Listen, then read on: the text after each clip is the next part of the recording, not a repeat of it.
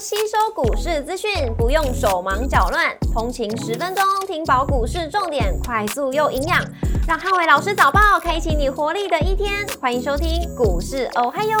摩尔证券投顾林汉伟分析师，本公司经主管机关核准之营业执照字号为一百一十一年经管投顾新字第零一四号。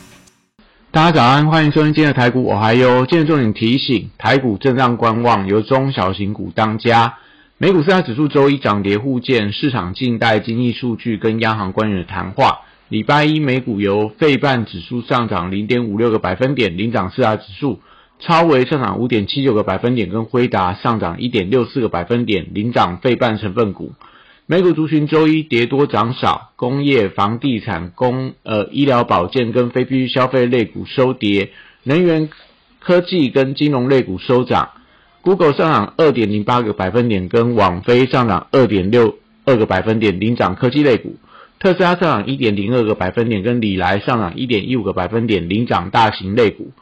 礼拜一美股因为上周五大涨过后，那市场出现观望气氛，静待本周相关的通膨数据跟联准会官员谈话内容。那资金持续评估联准会利率政策后续变化，而且礼拜二拜登将跟众议院议长讨论债务上限的问题，不确定性的因素还是很多，也使得美股高档观望气氛浓厚。美股近期能由这个 AI 题材相关的科技股表现亮眼领军。那相关数据没有公布之前，指数多是以小涨小跌居多。股市红绿灯今天亮出黄灯，美元小涨跟美债率上扬。那震荡观望的格局里面，中小型股当家。台指盘后盘上涨九点，做收涨幅零点零六个百分点。台积 ADR 上涨零点六七个百分点。礼拜二大盘指数观察重点有三：第一个月线攻防跟中小型股；第二个政策题材股延续的力道；第三个电子题材股的轮动。礼拜二台股受到美股观望影响，那上档也面临到月线的一个保卫战，外资在多单逢高减码，显示台股维持高档震荡的走势。短线上市场观望台股的一些上市柜的营收跟美国数据的表现，那全指股应该都是以观望居多，所以操作还是以中小型股为主。货柜三雄礼拜二维持打底的走势，受到法人持续调节的影响。虽然说国际航商的股价回稳，但筹码偏弱，只能静待反弹的走势。B D I 指数则持续盘整，所以散装航运也陷入到观望的一个态势。国际原料报价礼拜一多数上涨，那基本金属、油价跟贵金属都出现反弹，所以相关相关的报价族群都先看反弹的走势。从钢铁、电线电缆到所谓的黄金相关概念股跟。呃，塑化族群目前在今天盘面上应该都有一些反弹的空间。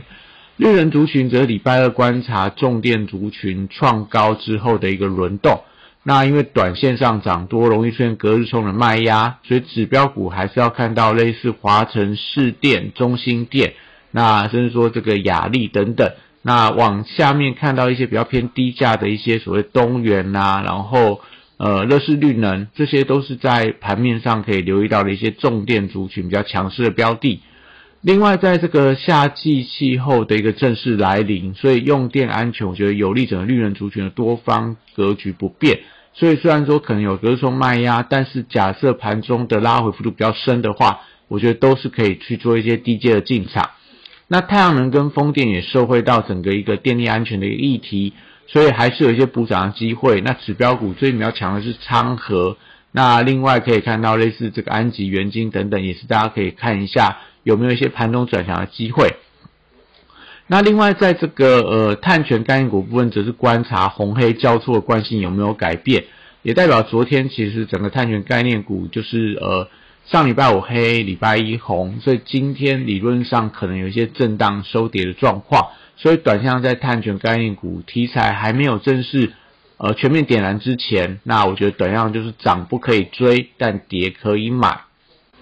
生技股礼拜二则是维持震荡的走势，原料药、医美跟保健食品股涨多震荡，那药局、通股还是有一些创高个股持续发动，都可以留意。也就是类似信义啊、盛虹啊，都还是维持创高的一个动作。那在原料医美跟保健食品，则最近就是呈现一些轮动的情况。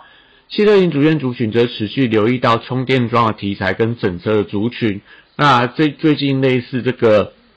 所以飞鸿啊、建机啊，然后整车类似中华车这些，呃，也都看到所谓的一个法人买盘跟股价出现表态的动作。观望族群则是维持观望的态势。那短线上因为利多题材也反映的差不多了，所以静待后续题材看能不能推动股价转强。那近期可能是在餐饮类股相对表现是比较好一点的，类似王品啊，类似一些。呃，六角等等的一些餐饮股还是有一些所谓表态的迹象。那文创族群还是以这个必应为强弱的指标。虽然说高档出现连续四根的黑 K 棒，但是因为五日线还是有效的防守，所以一旦必应在盘中转强，而且收盘能够收红 K 的话，我觉得都有利整个文创股出现回稳的迹象。那军工股因为短线上题材利多也反映的差不多了。所以最近整个军工股高档都出现震荡的走势，而且在这个指标股的雷虎出关的走势之后，呃，不如市场预期，所以在还没有正式转强之前，雷虎还没有正式转强之前，军工股多是以整理居多。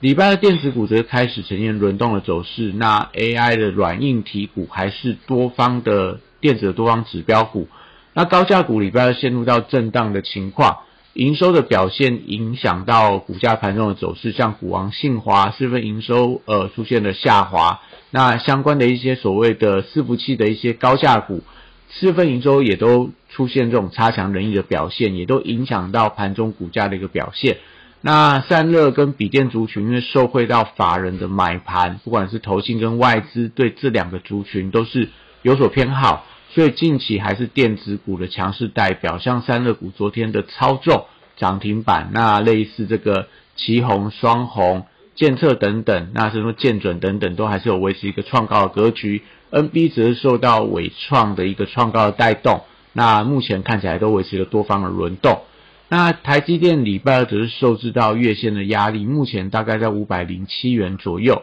市场也静待台积电在。呃，明天的一个下午公布出来的四四四月份营收的状况，那因为缺乏力度的带动，所以目前台积电也好，半导体族群都整个静待整个外资何时有些归队的买盘。现在族群则短线上受到拜登将在这个月出手限制中国的科技业的一个发展，也就是美国相关的企业不可以投资相关的中国的高科技 AI 等等一些产业。所以这个消息，但短线上就影响到所谓细资材的一个表现。那消息面利空，我觉得都考验到细资材支撑力道。不管是在创意的五日线，或者说世星 KY 等等一些月线的一个支撑，可能都是短线上大家观察的一个相关的支撑的点位。